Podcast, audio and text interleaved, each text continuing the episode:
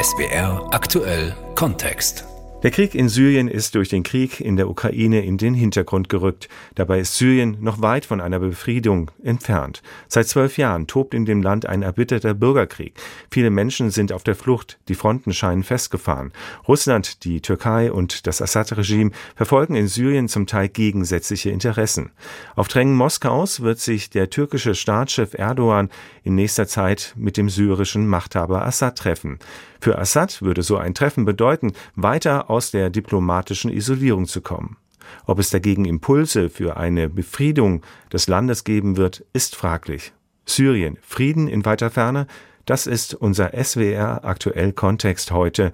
Am Mikrofon ist Pascal Lechler. Auch wenn es immer noch Kämpfe und Terroranschläge in Syrien gibt, die Lage scheint sich aktuell etwas zu stabilisieren.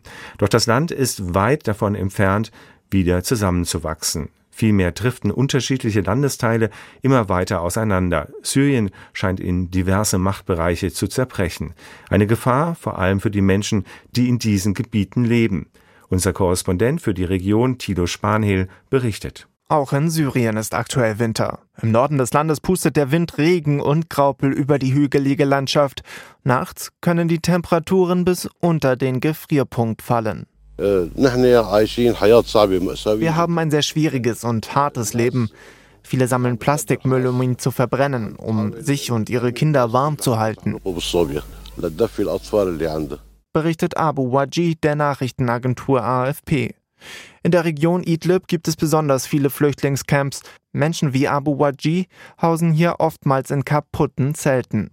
Fließend Wasser und Strom gibt es fast nirgendwo. Dass die Menschen aus den Flüchtlingslagern im Norden und Nordwesten Syriens bald in ihre Heimatdörfer zurückkehren können, das glauben die wenigsten Beobachter.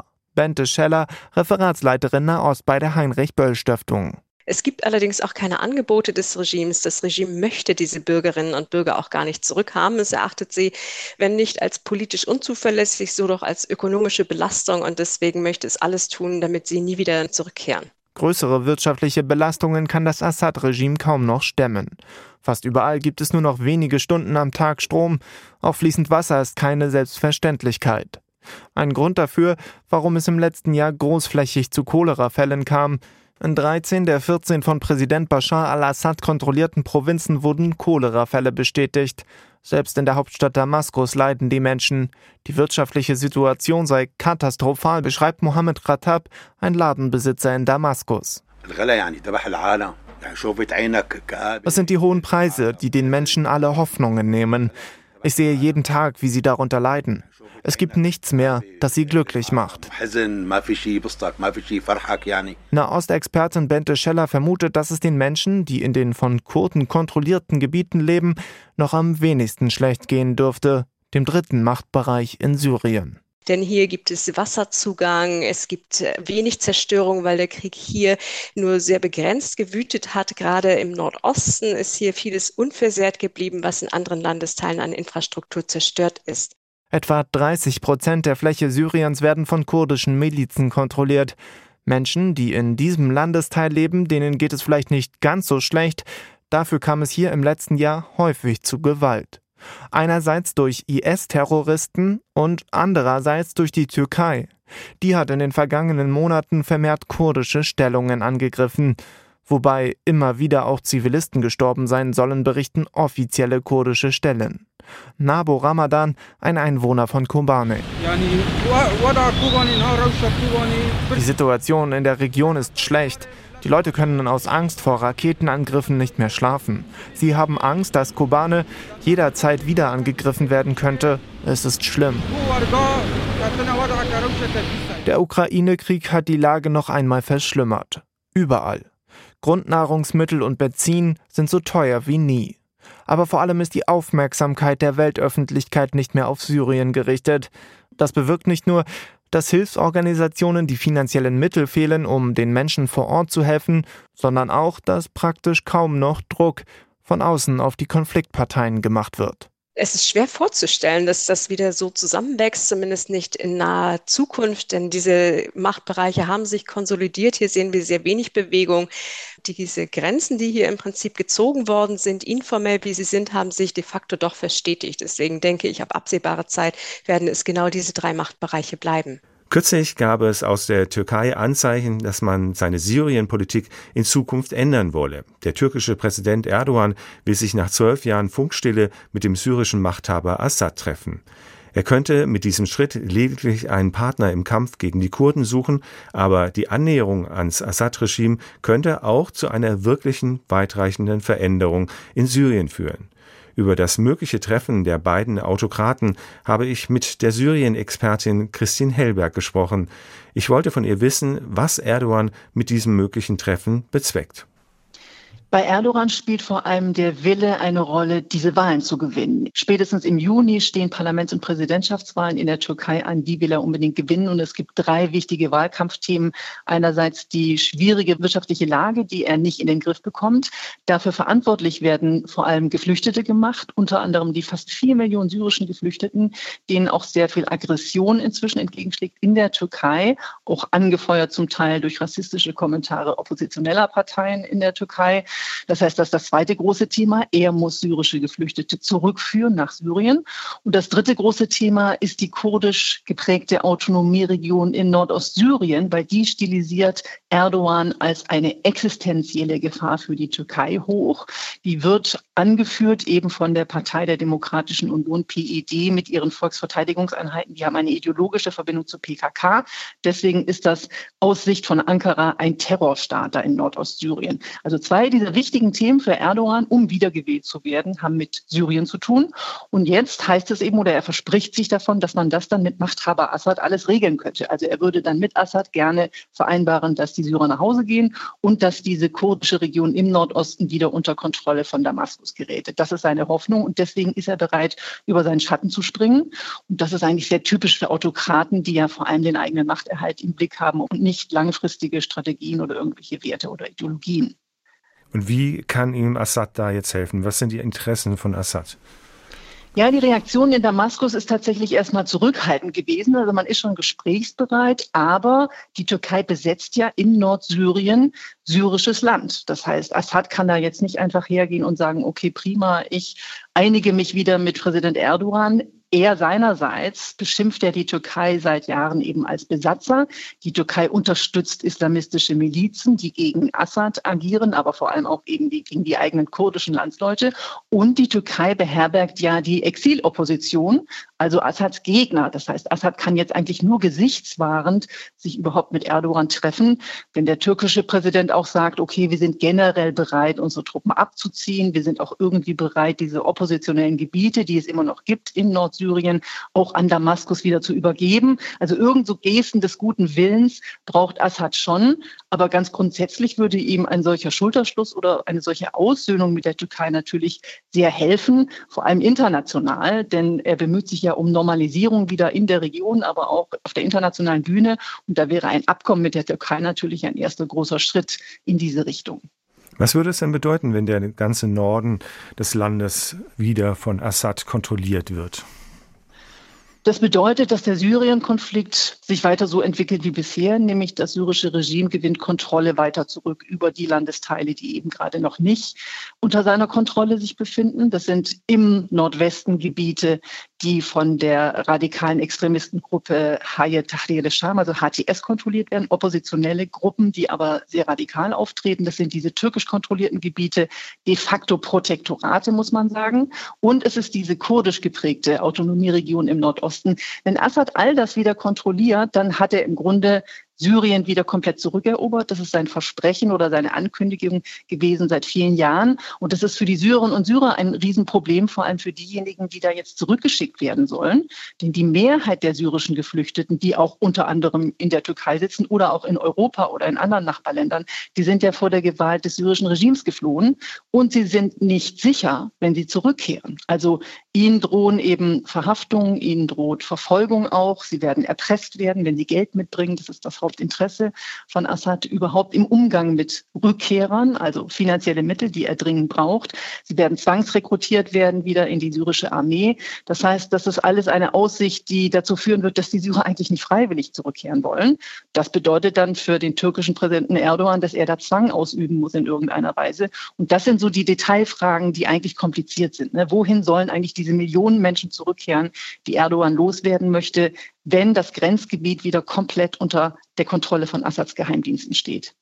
Und wo ist in dieser ganzen Gemengelage Moskau? Weil es hieß ja immer seit 2015, der Weg zu einer politischen Lösung des Syrien-Konflikts läuft über Moskau. Wladimir Putin ist der große Strippenzieher im Hintergrund. Putin möchte seit Jahren, dass die Türkei und Syrien sich wieder annähern und er betreibt das im Hintergrund ganz aktiv. Das heißt, er wirkt auf Erdogan ein, sich jetzt auszusöhnen mit Assad. Wladimir Putin braucht die Türkei gerade dringender denn je als Partner, vor allem angesichts der Sanktionen eben gegen äh, des Westens im Zusammenhang mit dem Ukraine-Krieg. Eine diplomatische Lösung dieses Syrien-Konfliktes ist durch den Ukraine-Krieg noch unrealistischer geworden, weil wir ja mal vor einigen Jahren gesehen gesehen haben, dass es sehr wohl eine Achse Washington-Moskau gab, wo beide Länder aktiv sich bemüht haben, mehr oder weniger ernsthaft diesen Konflikt beizulegen. Moskau hat großen Einfluss, ist der Hauptunterstützer des Assad-Regimes, das ist alles richtig. Diese diplomatischen Kanäle gibt es nicht mehr, deswegen auch keine Chance auf irgendeine diplomatische Lösung des Syrien-Konfliktes. Und was Moskau jetzt macht, ganz aktiv, ist die Normalisierung von Präsident Assad voranzutreiben. Und da spielt Erdogan jetzt die Schlüsselrolle. Denn wenn es eben Putin gelingt, Erdogan dazu zu bringen, mit Assad sich zu treffen, Hände zu schütteln, dann hat er das erreicht, nämlich weitere Normalisierung gegenüber dem Assad-Regime. Und das funktioniert ja auch schon in der Region sehr gut. Wir haben gesehen, dass Assad im letzten Jahr in den Vereinigten Arabischen Emiraten war auf Staatsbesuch, das erste Mal seit 2011. Die arabischen Nachbarländer nähern sich Damaskus an, weil sie Angst haben, ihren Einfluss zu verlieren in Damaskus, nämlich gegenüber regionalen Rivalen wie der Türkei und Iran. Da sagen die Araber, wir wollen eigentlich Syrien lieber selber in unserem Einflussbereich halten und den Iran dort schwächen und die Türkei da auch nicht so mächtig lassen mit ihrem Einfluss in Damaskus. Das heißt, alle Zeichen stehen eigentlich für Assad auf Normalisierung, zumindest in der Region, jetzt auch eben mit der Türkei. Und das ist für Moskau ein großer Sieg, ein diplomatischer oder ein strategischer Sieg. Wie sehr ist denn Moskau durch den Ukraine-Krieg äh, gebunden? Wie wirkt sich das im Syrien-Konflikt aus?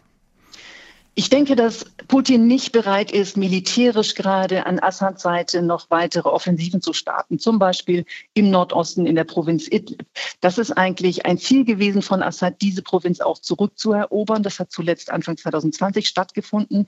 Das hat dazu geführt, dass Millionen Syrerinnen und Syrer an die Grenze zur Türkei vertrieben worden. Die sitzen dort in provisorischen Camps fest unter wirklich unmenschlichen Bedingungen. Die Zelte versinken im Matsch. Es gibt Schnee immer wieder im Winter. Im Sommer gibt es unerträgliche Hitze. Das heißt, die Menschen vegetieren dort wirklich vor sich hin, ohne fließend Wasser, ohne Strom, ohne irgendeine Perspektive. Die Kinder gehen nicht zur Schule. Die Selbstmordrate steigt. Wir haben dort äh, Statistiken immer wieder von Nichtregierungsorganisationen, die sich dort versuchen zu kümmern um diese Menschen. Das heißt, die Lage in Idlib ist dramatisch. Und Wladimir Putin sagt jetzt, glaube ich, zu Assad, er solle Idlib bis auf weiteres vergessen. Russland ist nicht bereit, diese Rückeroberung von Idlib gerade anzuführen. Dafür braucht Assad nämlich die Luftwaffe, die russische Luftwaffe. Und vor allem würde eben eine solche Offensive noch mehr Geflüchtete in Richtung Türkei treiben. Und das ist ja genau das, was man verhindern will. Man will ja Erdogan entlasten, weniger Geflüchteten und ihm nicht noch mehr Geflüchtete bringen. Deswegen wird Idlib womöglich der Ort sein, wo sich diese ganzen rückkehrenden geflüchteten Syrer dann sammeln müssen oder wo sie eingepfercht werden. Das ist ja kein großes Gebiet. Das heißt, wann immer Erdogan jetzt da Millionen Syrer oder Hunderttausende zurückschicken möchte, enden die am Ende womöglich in dieser Region Idlib, das einzige Gebiet, das dann noch nicht von Assad wieder kontrolliert wird. Und das wäre dann für die Syrerinnen und Syrer vor Ort natürlich eine Katastrophe, weil das das Elend eigentlich nur noch verstärken würde. Scheinbar unabhängig von den drei Machthabern Erdogan, Putin und Assad bemüht man sich seit über sieben Jahren in Genf, einen Frieden für Syrien zu finden. Grundlage ist eine UN-Resolution. Sie soll unter Moderation der Vereinten Nationen Gespräche zwischen der syrischen Regierung und der Opposition ermöglichen. Außerdem die Bildung einer Übergangsregierung der nationalen Einheit, Parlamentswahlen und die Formulierung einer neuen Verfassung. Das war 2015. Was ist seither passiert? Assad ist immer noch an der Macht, Reformen sucht man vergebens Und eine neue Verfassung für das Land ist auch nicht in Sicht. Sandra Bieger berichtet. Mehr als drei Jahre wird nun schon in der Schweiz verhandelt über eine neue syrische Verfassung. Die Erwartungen an das Komitee waren hoch. Zu hoch, meinen Insider wie der deutsche Diplomat Carsten Wieland. Es ist ja in dieser Region so, dass wir alle wissen, dass man mit einem Blatt Papier, das heißt einer neuen Verfassung, die Realität am Boden kaum ändern kann.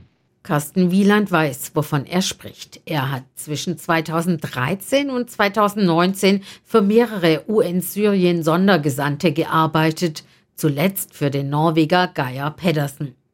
Carsten Wieland war bei den UN-Vermittlungen im Syrienkrieg der Ansprechpartner für die Opposition. Der Diplomat sagt, diese habe, anders als Präsident Assad, tatsächlich Interesse an einer neuen syrischen Verfassung.